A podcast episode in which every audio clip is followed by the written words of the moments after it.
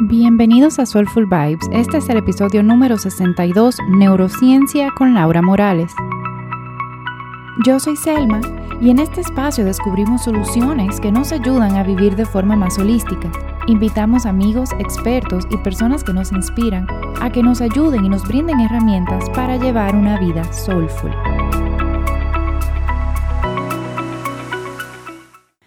¿Sabías que el 25% de las mujeres no pueden dejar las relaciones violentas por no tener independencia económica?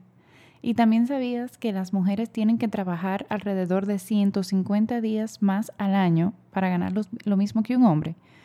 O sea, a mí estas estadísticas realmente me erizan la piel, y not in a good way. Y por eso, antes de seguir con el episodio, te quería contar de una iniciativa que está haciendo Mindful Finance que se llama Programa de Mujeres con Plata que es para lograr que mil mujeres puedan acceder a educación financiera y a reducir la brecha económica. Mindful Finance nos está dando a toda la tribu Soulful un 15% de descuento a todas las mujeres que se suscriban en el programa Mindful Finance Online.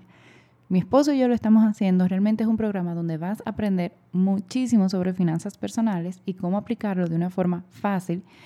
Y el 5% de todas las ventas van a ir a causa que apoyen los derechos humanos de la mujer.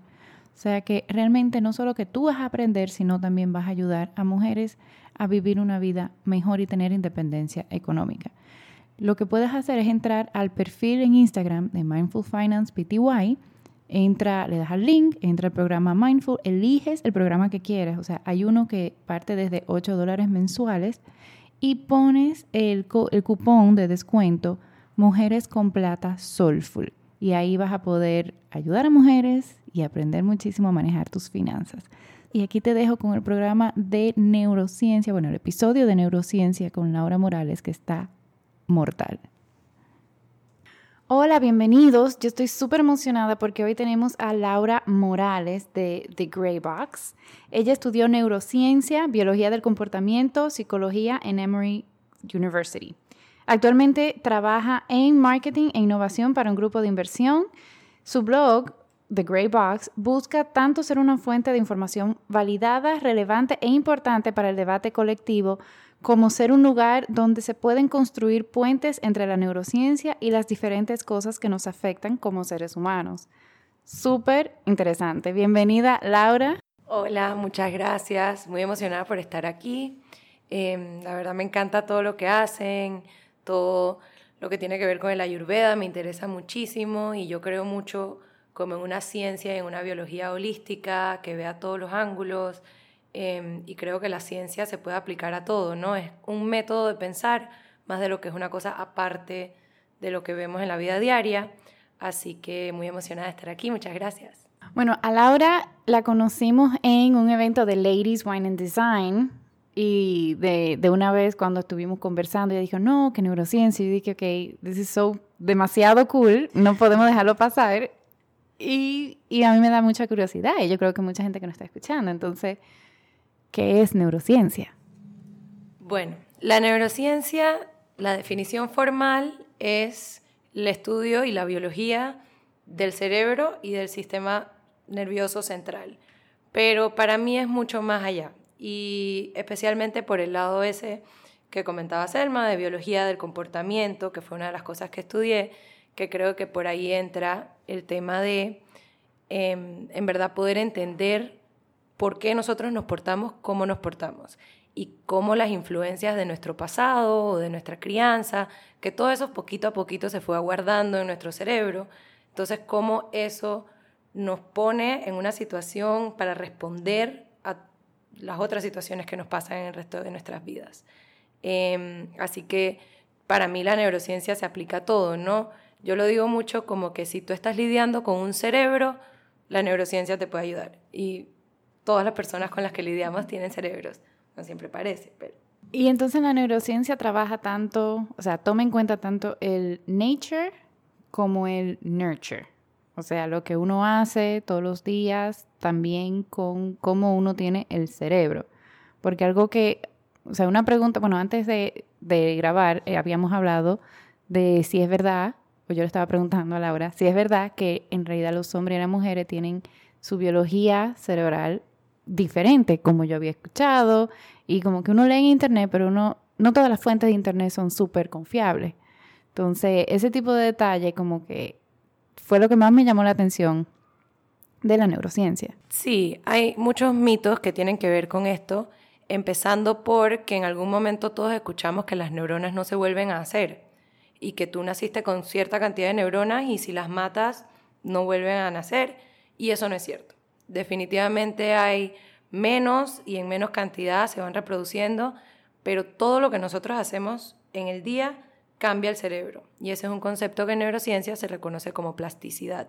Es que yo puedo manipular las conexiones en mi cerebro o manipular los niveles de neurotransmisores, que son los químicos que hablan entre las neuronas, o hay muchas cosas que yo puedo cambiar, como del ambiente en el que existe mi cerebro, que se van cambiando tanto como con las memorias que yo voy creando, como con lo que yo estoy haciendo en el día a día. Eso por un lado. El tema de los hombres y las mujeres, definitivamente, em, hay muchos mitos acerca de eso, que si las mujeres somos peores manejando porque es que no sabemos ubicarnos o que hay muchas cosas que tienen que ver con eso y en verdad es tanto más complicado que eso porque para empezar que no todos los cerebros de las mujeres son iguales. Entonces ya ahí tenemos como tanta diferencia entre individuos que es muy difícil llegar a entender si realmente es, sabes, como estadísticamente significativo si la diferencia existe. Eh, sí hay temas con la sexualidad, hay temas con la identidad de género, em, que han encontrado que ciertas densidades neuronales, que significa como en este pedazo hay muchísimas neuronas o no hay tantas, esas cosas sí afectan esto de la identidad y la sexualidad. Pero realmente no hemos encontrado todavía algo que nos marque de verdad de diferencias en los hombres y las mujeres en cómo actuamos o en cómo nos comportamos. Em, y, pero lo que habíamos hablado de que la conexión, por ejemplo, entre un lado del cerebro y otro, en eso, en eso sí. Sí, lo que, lo que sí es las conexiones entre esas áreas, ¿no? Em, las mujeres se sabe que están más interconectadas como across the brain, todo el cerebro está más interconectado y los hombres tienen como ciertos canales más especializados. Entonces, por eso, por ejemplo, a las mujeres nos es más fácil hablar de cosas como nuestras emociones, que no necesariamente están en el lugar del cerebro del lenguaje. Em, y así podemos como traducir eso que era un pensamiento al lenguaje y hablarlo. Eso es una habilidad de las mujeres.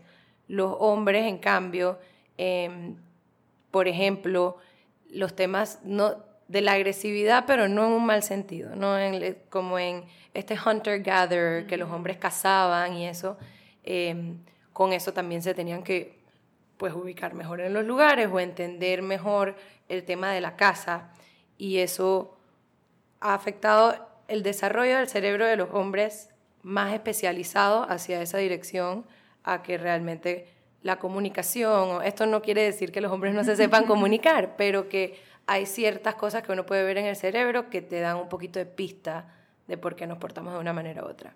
Y la evolución entonces sí tiene un factor importante, porque por ejemplo con, con las muelas del juicio, sí ya hay mucha gente que ni siquiera nace con ellas. Yo sí nací con demasiados dientes en la boca y tuve que, o sea, me quitaron los cordales y todo eso, pero hoy en día yo he escuchado de personas que ya, que no, ni siquiera nacen con esas muelas, entonces eso es parte de la evolución. Eh, así también ha pasado con, con nuestro cerebro en todos los aspectos o no necesariamente. Sí, definitivamente la evolución juega un súper gran papel. Existe lo que es la psicología evolutiva, que habla mucho como de, de dónde nacen estos comportamientos y para qué eran buenos antes, pero también está el lado de que como humanos hemos evolucionado tan rápido con la tecnología, con los trabajos, con todo lo que hemos creado en los últimos pues 500 años, em, que nuestros cerebros en verdad no han tenido como tiempo de catch up. Entonces, por ejemplo, algo como el estrés hoy en día es tan dañino porque uno no estaba supuesto a sentir tanto estrés.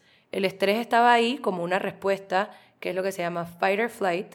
Tú tienes la amígdala en la base del cerebro, que es lo que se prende. Sabes, tengo un león enfrente, ah, corre. Em, pero entonces eso hoy en día es lo que se prende cuando recibes un email estresante de tu jefe o cuando tienes una llamada perdida de tu mamá o ese tipo de cosas, se prende ese estrés, que no te está diciendo que hay un león ahí, pero está tomando los mismos efectos en el cuerpo. Por ejemplo, el cuerpo deja de digerir cuando sientes estrés. El cuerpo está mucho más alerta y ese estrés continuo va haciéndole daño a todos los órganos. Es más, se ha encontrado que es la número uno causa de enfermedades y de muertes, porque el estrés prolongado te debilita en tu manejo de todo, tanto en tu comportamiento como en tu biología. El estrés causa lo que se llama el adrenal fatigue, no sé cómo se dice en español, pero que como una fatiga adrenal, que eso como que, me imagino que uno estar on, high todo el tiempo hace que, que, todo, que todo el sistema se canse. Y a mí, bueno, por lo menos en la certificación de yoga sí tocaron ese tema y que cuando tú estás así con la adrenalina, automáticamente, por ejemplo, toda la sangre se va a las extremidades para uno correr pero también se coagula un poquito por si ese león viene y te aruña, tú no te desangres en el momento. Pero entonces eso significa que no hay sangre en el sistema digestivo. Por ende, vienen todos esos problemas de gastritis, pero también vienen los, eh, ¿cómo es? Eh, blood clots y cosas así. Y ahora que estamos, por ejemplo, hablando de neurociencia, ¿por qué, por qué esto, a la persona que lo están escuchando y a la persona que lo, que lo estudian, porque es un valor agregado o ese como secret weapon que podemos tener en la vida, o sea, entender todas estas cosas. Bueno, para mí estudiar neurociencia ha sido un viaje de autodescubrimiento. Em, uno se da cuenta que uno tiene patrones de verdad y que uno no es la excepción a la regla. Uno siempre quiere pensar que uno es como más especial, ¿no? O sea, ah, sí, porque esta gente hace esto, o las mujeres son así, o lo que sea, pero yo no. Y la neurociencia te da un poquito como que vuelves a base de que sí, si eres parte del conglomerado y no importa cuánto sepas, el cerebro va a seguir funcionando sin tomar en cuenta que tú sabes qué parte del cerebro está lighting up, eso no importa. Entonces, para mí ha sido un poco de humildad en reconocer que yo tengo lo que llamamos sesgos cognitivos, que es como que tienes un bias o tienes algo que te empuja de una manera versus otra a tomar ciertas decisiones. Entonces, por ejemplo, yo sé que yo soy una persona que en vez de pelear o ese fight, yo me puedo paralizar o quiero correr o lo que sea. Entonces, yo pienso que aprender a determinar un poquito esas cosas y cómo uno maneja el estrés y cuáles son como los patrones en los que tú caes, te ayuda a determinar los que son buenos y los que son malos y poder modificar según tengas que. Y también creo que la neurociencia te da bastante tolerancia, porque cuando empiezas a descubrir que hay cerebros distintos al tuyo, que piensan completamente distintos y te dejas coexistir, entonces creo que uno aprende a vivir una vida mucho menos como cargada de malas emociones pensando que si tú fueras la otra persona no hubieras hecho tal y tal cosa sino que nada más entiendes que la otra persona tiene otro cerebro con otra base y su propio baseline y deciden qué quieren hacer basado en eso, no en tu baseline. Entonces, por ahí. No, y eso está súper interesante. Y como hablábamos antes de, grabar, eh, pero igual voy a hacer la historia aquí. Eh, mi, mi esposo y yo hemos estado ya conversando de que quizás en algún momento queremos ya tener hijos y ese momento que no sea muy lejos tampoco. Y yo tengo una actitud en realidad muy eh, como, como que yo sé que todo va a salir bien. O sea, yo no estoy preocupada, yo no me estreso. Sin embargo, mi esposo sí tiene como un poco más de, de miedos e inseguridades. Y, y estábamos hablando eh, hace, hace unas semanas y él, y ahí fue que yo como que caí de por qué, porque me dice, Selma, yo no entiendo por qué tú andas así como tan segura de la vida, como tan lanzada. Y, y en algunas cosas yo sí soy bien lanzada, que no pienso mucho las cosas. En otras yo sí soy como más eh, analítica. Pero ahí como que fue que se me prendió el bombillo. Y yo le dije, o sea, Mauricio, yo creo que eso a mí me pasa porque ya yo he vivido un worst case escenario. O sea, cuando mi papá murió, y no fue que murió, sino que, fue asesinado, eh, a mí se me cayó el piso. Para mí era un worst case escenario. Y, ni siquiera un worst case escenario, un escenario que yo nunca me había imaginado, porque yo quizá en algún momento había pensado, ay, sí, mi papá se muere o sí, mi mamá se muere, y ya, pero yo nunca había imaginado que iba a ser de una forma tan violenta, donde que después la repercusión iba a ser juicio, ver verle la cara al asesino, como muchas cosas muy fuertes. Y ahí yo le dije, es que ya yo sé, o sea, yo viví un worst case escenario y estoy bien. No solo eso que estoy bien, soy feliz y no dejamos, bueno, eso por mi mamá, y, o sea, mi mamá es como, como una monstrua, y no dejamos que eso se volviera algo que me identifica a mí, sino que algo que me hizo crecer y que me hizo aprender. Pero yo no había caído en eso en cuenta hasta, hasta ese momento, hasta esa conversación. Y es exactamente lo que tú dices. O sea, él nunca va a poder ser como yo porque no ha vivido esas experiencias. Él ha vivido otras experiencias que quizá yo no puedo pensar así como, como él. Entonces yo creo que es lo que tú dices, cuando uno piensa así, uno es más tolerante, más empático y le tiene más paciencia a uno y a los demás. Claro, para mí em, me ha ayudado mucho pensar en la empatía, en que en vez de ponerte en los zapatos de la otra persona, reconocer que esa persona puede usar otra talla de zapato y eso no es un problema para ti. Tú puedes perfectamente vivir con eso y que la otra persona o que tenga los zapatos que necesite en su momento. Y, por ejemplo, hay muchas personas que por sus trabajos o por la manera en la que lo trataron en su casa, tienen que ser de cierta manera. Por ejemplo, hay gente que es como más tosca al hablar, más agresiva, pero todas esas personas son así naciendo de una estrategia que tuvieron que crear para sobrevivir en su mundo. Y al final esa es la única persona que vive en su mundo como tal. Así que es entender que todo el mundo tiene esas estrategias, tiene que crear esos patrones y que no hay nada malo en eso. Y ahí viene, surge la duda. Si uno ya descubre que tiene esos patrones y uno toma la decisión de que uno dice, ¿sabes qué? Eso es un patrón que a mí me ayudó a sobrevivir, pero yo no estoy viviendo feliz. Es como que I'm surviving, but I'm not, I'm not thriving.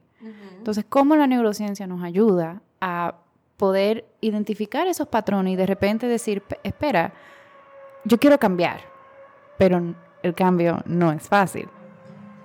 Claro, yo, yo creo que muchos de estos patrones vienen de niveles bien emocionales.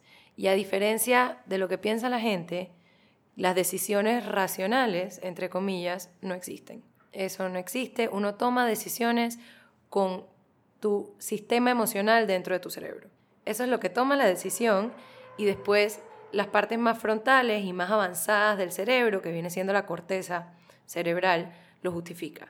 Entonces, por ejemplo, por ejemplo, si yo tomé la decisión de que me quería comer un helado, esa decisión está tomada antes de que yo empiece a decir, ay no, es que bueno, ya hoy podía porque ayer no me había comido y este fin de semana me porté bien y todas estas son justificaciones a una decisión que uno tomó emocionalmente porque vio ese lado y se veía demasiado bueno y wow, me voy a mato por, pero es emocional. Entonces yo creo que aprender a reconocer nuestras emociones como lo importantes que son y entender que uno se quiere sentir de ciertas maneras y no de otras y por eso es que tomas decisiones en una dirección y no en otra yo creo que reconocer esas emociones y honrarlas como deberían ser honradas es el primer paso a romper cualquier patrón de autosabotaje. Porque cuando te das cuenta que lo que quieres es sentir más de, ser más de, a que hacer más de, creo que el camino se va presentando más claro a cómo puedo dejar de hacer estas cosas. Pero definitivamente el primer paso es sencillamente reconocer ese patrón y poder ver que uno hace ciertas cosas, creo que también sentarse, uno tener su espacio contigo misma y ver por qué yo hago esto, qué es la recompensa que quiero sacar, ¿hay alguna manera más sana de sacar esta recompensa? Creo que esos son el tipo de cosas que pues ayudan a romper esos patrones, aunque son cosas muy difíciles y, y son problemas que todos los humanos compartimos. A nadie le es fácil cambiar la manera de hacer algo o la manera de pensar en algo creo que también es muy importante poder sentarte con gente que no piensa igual que tú y hacer eso como un ejercicio. De decir, ok, yo respeto tu opinión, no estoy de acuerdo. Punto. Y mientras más uno va haciendo eso, más uno va como extinguiendo ese miedo de que la gente no esté de acuerdo conmigo. Y entonces como que ya no le tienes tanta carga a lo que tú pensabas que era de cierta manera porque hay gente que piensa distinto. Y esa paciencia y esa empatía al final uno se hace el favor a uno mismo porque vives con mucha más paz. Claro. No, definitivamente. Por eso de repente hay gente que, bueno, yo siempre exhorto a todo el mundo que viva afuera.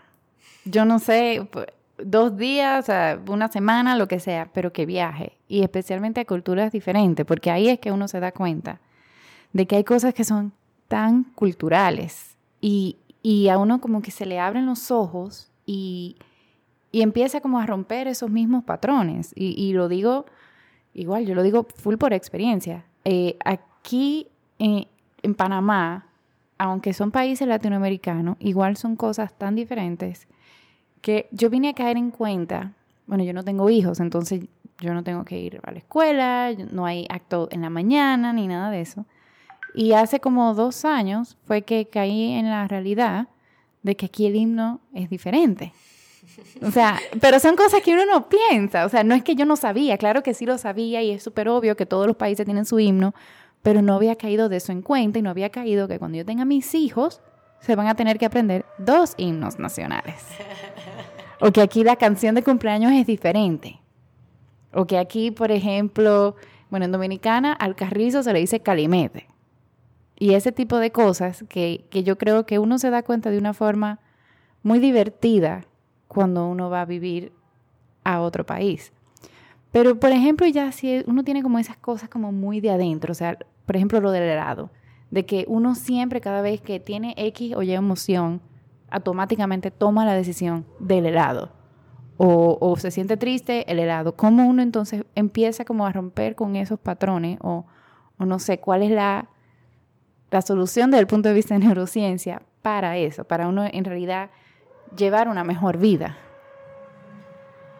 Sí, bueno, aquí em, que habíamos comentado antes, están como las tres etapas de un hábito, ¿no? Está como tu trigger, que es lo que te empieza a hacer el hábito, ¿no? Y por ejemplo, digamos que esto puede ser ponerte las zapatillas.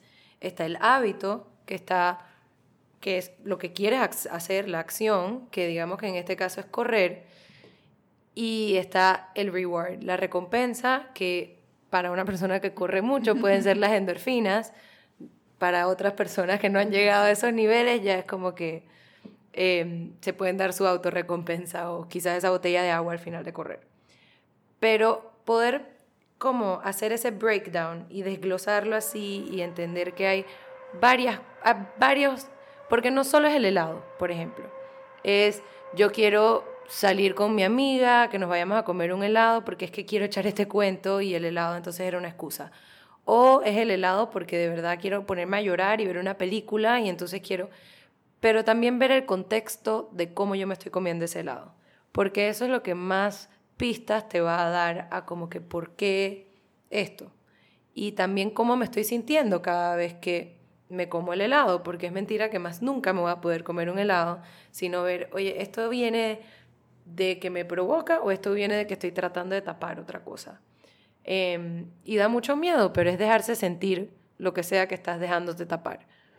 Yo pienso que si tú te estás muriendo de ganas por un helado y no te lo has comido, aguántate tres días y mira a ver cómo se está sintiendo tu cerebro, que estoy segura que no es ganas de helado, sino que se ha subido la ansiedad, se ha subido el estrés. Y siéntate contigo a ver eso. Otra de las cosas que a mí, por ejemplo, me ayuda mucho con la ansiedad en el momento es como empezar a meditar, pero en el momento presente. Sencillamente como activar mis sentidos, poder ver qué estoy viendo, los colores, las sombras, empezar a escuchar, sentir cómo se siente mi ropa contra mi cuerpo y empezar a integrar los sentidos. Y en un nivel cerebral, si nos estuviéramos viendo en una máquina fMRI de cómo se está activando el cerebro, viéramos que todo el área sensorial y muchas partes del cerebro que están ahí exclusivamente para integrar esos sentidos, que si lo que estoy escuchando, con lo que estoy viendo, el cerebro se empieza a inundar del momento presente, en vez de inundarse de la ansiedad y del estrés. Y para mí eso ha sido una súper técnica de yo poder volver a lo que estoy haciendo, poder, inclusive ayuda hasta la memoria, la meditación porque aprendes a focus, a enfocarte en algo, a enfocarte o en el momento presente o en el silencio o lo que sea que les guste más. Em, Eso se llama mindfulness por una razón, ¿no? La mente se llena, pero del momento presente. y eso está súper cool porque a mí me encanta cuando las cosas que, que nos vienen diciendo hace 5.000 años, tanto del yoga como de la ayurveda, me encanta como la ciencia ahora lo está recién descubriendo. Bueno, eh, no se ve, pero estoy haciendo, la, estoy haciendo las comillas. Y eso de los hábitos, por ejemplo, en, yoga se le llama samskaras, que son esos caminos que uno va haciendo y que va haciendo y que va haciendo, eh, que en realidad son muy difíciles de eliminar. Lo que en yoga dice es como que, como sustitúyelo. O sea, no te enfoques ni siquiera en eliminarlo, sino sustitúyelo. Eso es lo que tú estabas diciendo, como de romper ese triángulo de eh, trigger, o sea, el detonante, el hábito y la recompensa que sería como, bueno, el libro también de Power of Habit lo dice, de que tú dejas el trigger igual, dejas la recompensa igual y lo que tú cambias es el hábito en el medio. Y en realidad eso, o sea, en realidad, déjame pensar, ¿en, qué ejemplo? Porque para mí el mejor ejemplo es de cómo yo empecé a incluir en mi vida eh, quizá un estilo de vida más eh, ecoamigable. En Dominicana, cuando yo vivía allá, yo no reciclaba para nada yo no utilizaba, o sea, ni, o sea, todo era desechable. Bueno, bueno, al mediodía no, era papel de servilleta, o sea, eh, ¿qué papel de servilleta? Servilletas de tela. Pero aquí, por ejemplo, ya yo no tengo paper towels, sino que yo, yo tengo los papeles on paper towels de, de Marley's Monsters, que, que son unos reutilizables y que uno los lava igual pero yo lo puse exactamente en el mismo sitio donde yo tenía los otros paper towels, de la misma forma. O sea, como si hubiera a tomar un paper towel, yo tomo ese, esa tela. Y, así han sido como otros cambios que, en realidad, haciéndolo conscientemente de esa forma, ayudan a que no sea tan fuerte. Eh, déjame ver cuál otro, los, el champú. Ahora yo empecé a usar champú de barra o sea, no me cambia el hábito porque yo me sigo lavando la cabeza igual, solo que lo sustituí. Yo creo que ese tipo de cosas ayudan. Pero ahora aprovecho y te pregunto, ¿cuáles otras cosas pueden ayudar para eso? Porque ahí me fui como un poquito monólogo. no, definitivamente. Y pues hay muchas cosas que, bueno, todo afecta el cerebro, no solo lo que uno ve, lo que uno escucha, lo que uno hace durante el día, sino lo que uno come, por ejemplo, em, entre el cerebro y el estómago y, la, y todo el sistema digestivo, existe básicamente un highway entre las dos cosas. Se llama el gut-brain highway. Y el gut feeling es real, es así mismo. O sea, yo lo siento como en la barriga, como mm, es, es, como viene visceral y de ahí viene todo eso. Por un lado, no sé si sabían, pero todas las, personas, todas las personas somos igual de cantidad de células humanas que de bacterias. Entonces, todas esas bacterias afectan muchísimo cómo nos comportamos, cómo sentimos las cosas, cómo digerimos y han encontrado que tiene mucho que ver con nuestras emociones. Entonces, por un lado, tener una flora intestinal saludable, comer bien, tomar probióticos, em, todas esas cosas pueden ayudarnos un poquito con esa comunicación en el cerebro y el resto del cuerpo. Em, por otro lado, está estimularnos mentalmente, hacer cosas que nos mantengan activos entre crucigramas, sudoku, lo que sea, pero también estimulación, como había dicho, de hablar con gente que no está de acuerdo contigo. Poder, porque ese puede ser, al final, en eso, por ejemplo, el hábito es el mismo que vas a, vas a hablar con alguien y la recompensa es lo que vas a cambiar, porque ahí tu recompensa no es que una persona esté de acuerdo contigo o que convenciste a alguien, sino tu recompensa es, oye, hay gente que no está de acuerdo conmigo y a mí no me pasa nada por eso. Entonces creo que en que tu recompensa esté en tú enriquecerte de opiniones distintas, em, creo que eso es un pequeño factor que podemos cambiar que no está como fácil, pero sí creo que puede tener un súper impacto. Em, otras cosas también está comprobado que la progesterona y el estrógeno estimulan la creación de memorias. La progesterona y el estrógeno son estas hormonas que todos los meses nos traen nuestra visitante y en las mujeres obviamente están muy relacionados con la salud sexual.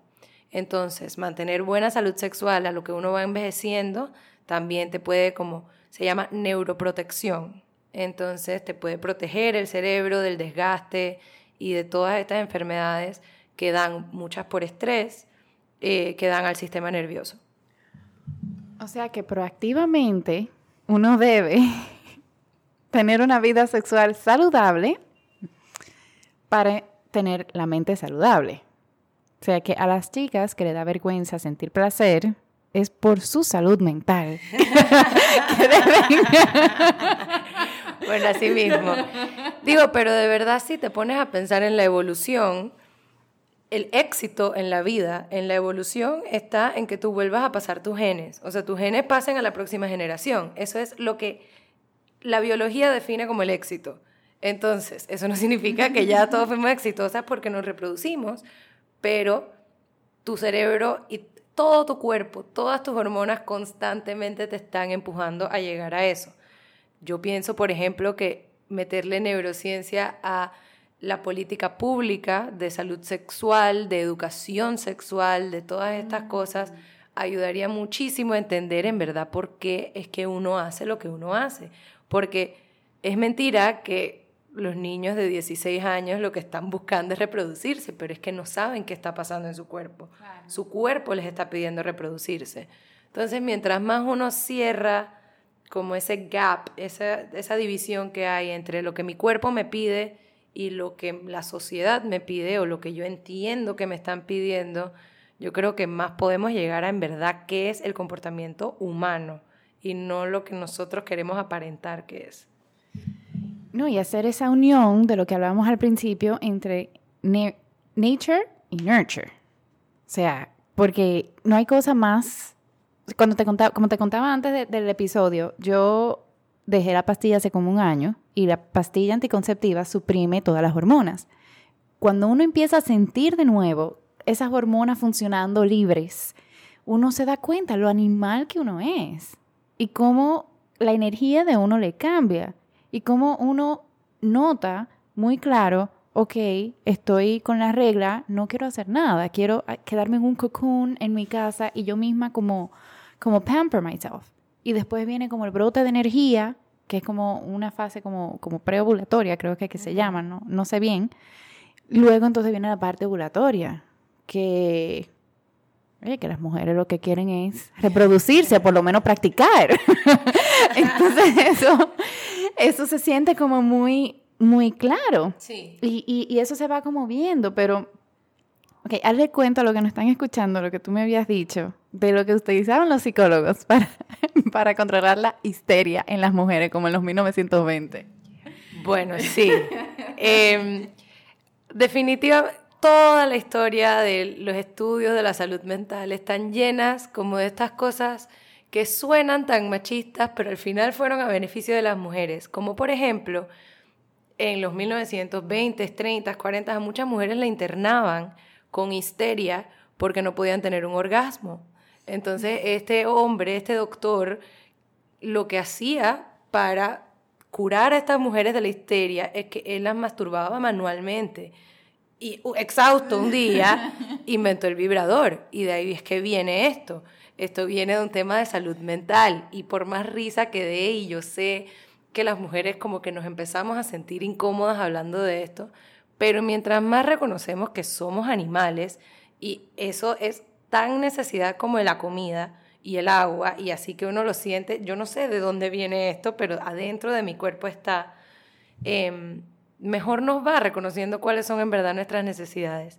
Y hasta en el mismo cerebro tú lo puedes ver, está, como le estaba comentando a Selma, que está el hipotálamo, que está está abajo de la corteza cerebral. Y en el cerebro, mientras más profundo te vas, es como más viejo el cerebro. Em, y entonces hay una parte del hipotálamo que se usa para lo que nosotros le decimos los four Fs. Feeding, fleeing, fighting y mating. Porque pues esos son los básicos de la vida. Una vez eso está como lleno, entonces uno empieza en estos viajes de salud mental, de buscar cómo tomar mejores decisiones, pero lo que tu cuerpo te está pidiendo siempre son esas cosas. ¿Cuáles eran de nuevo? Feeding, fleeing, fighting y mating. O eso sería la comida, el fight or flight, que es como pelear o correr o escaparse, y mating, que es reproducirse. Exacto. Bueno, estos son solo tres tips. En realidad tenemos un total de ocho, tips que a los que son eh, miembros de, de nuestras membresías Patreon, la, la Tribe, o sea, el Patreon Tribe y Patreon Soulful van a poder tener acceso a todos esos.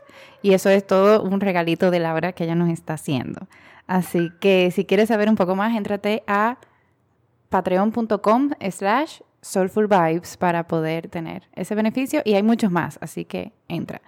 Y en realidad no me gustaría como que ir cerrando porque está demasiado interesante y, les confieso que antes de grabar nosotros tuvimos un lunch que duramos yo creo que como dos horas hablando y dijimos, ok, tenemos que poner bullet points porque si no vamos a durar las mismas dos horas aquí hablando.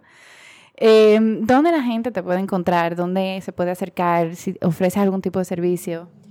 Bueno, em, me pueden encontrar en mi Instagram, es The Gray Box, Gray con A, G-R-A-Y. Em, y ahí pongo todo lo que se me ocurra de conceptos que puedo explicar o las novedades en ciencia. Trato todo como de traducirlo a un español normal, ¿no? Y como que, que todo el mundo lo pueda hablar y que en verdad sea un instrumento de debate y de sacar puntos. Em, ahorita no estoy ofreciendo ningún servicio, pero tengo muchas ideas coming up, así que manténganse pendientes. Y al final yo creo que no vamos a dejar de escuchar de neurociencia de aquí non-stop. Todo ya existe, la neuroeconomía, la neuroley, la neuro... Neuro va a estar en todo. Le decimos el neurohumo a todo lo que es neuro no sé qué, porque entonces Em, pero sí, cualquier cosa me pueden escribir por mi Instagram y nada, nada más tengan cuidado con las cosas de neurociencia que hay por ahí, que hay mucha información que no es cierta y eso es todo. Yo trato de tener mis referencias y de mantenerlo bien databased. Databased.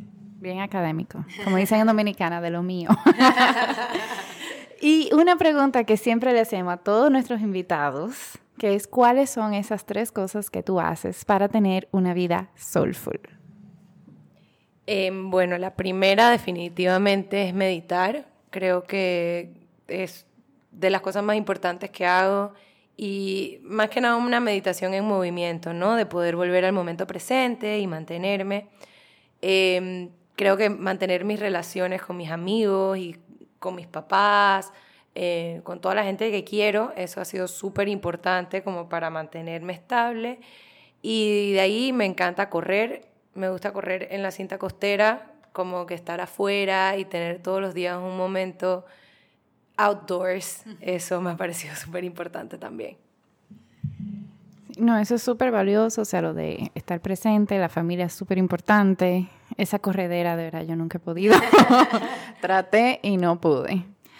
Pero nada, o sea, Laura, mil gracias por acompañarnos en el día de hoy. Mil gracias por el regalito a los Patreones. Y en realidad yo estoy súper emocionada por, por este episodio y creo que, que, aprendimos muchísimo, o sea, no solo yo, sino todo lo que nos están escuchando y posiblemente haya mucha gente que vaya a Greybox. Igual yo también siempre le doy mention en toda la descripción y quizás vamos a poner también como que algunos de los links de los data que, encontramos y sí de los libros que, mencionamos. Y de nuevo a todos les damos muchísimas gracias por escucharnos. Si tienen alguna pregunta nos pueden escribir a podcast.soulfulvibes.com. También, repito de nuevo, si quieren apoyarnos todos los meses con lo que hacemos, hay una suscripción de un dólar para que nosotros podamos seguir haciendo esto, pero también tenemos membresías donde tú vas a tener muchísimos beneficios. Y entra a patreon.com slash soulfulvibes y claro, como siempre, estamos en Instagram, siempre súper activos, arroba soulfulvibespodcast. Así que te mando un fuerte abrazo. Namaste.